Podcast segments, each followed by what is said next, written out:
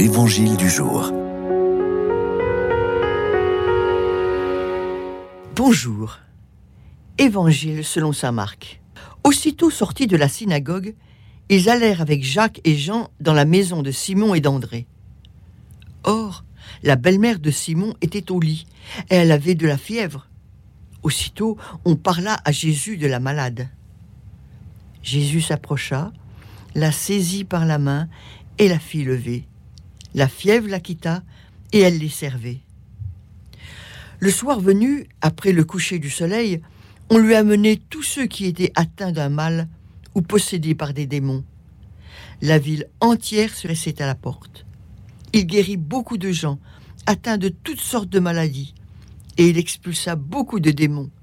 Il empêchait les démons de parler parce qu'ils savaient, eux, qui il était. Le lendemain, Jésus se leva bien avant l'aube. Il sortit et se rendit dans un endroit désert, et là, il priait.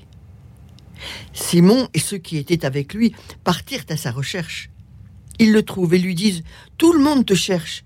Jésus leur dit Allons ailleurs, dans les villages voisins, afin que là aussi je proclame l'Évangile, car c'est pour cela que je suis sorti.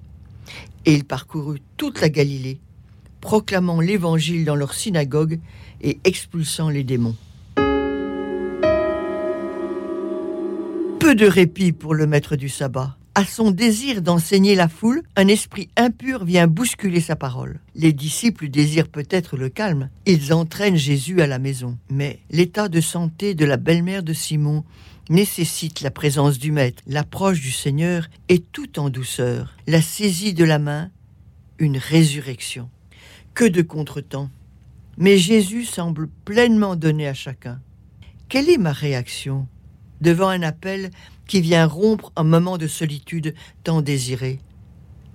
Quelle est ma réaction quand les appels s'enchaînent et rendent impossible ce temps consacré au Seigneur? Le sabbat terminé, la ville entière est à sa porte.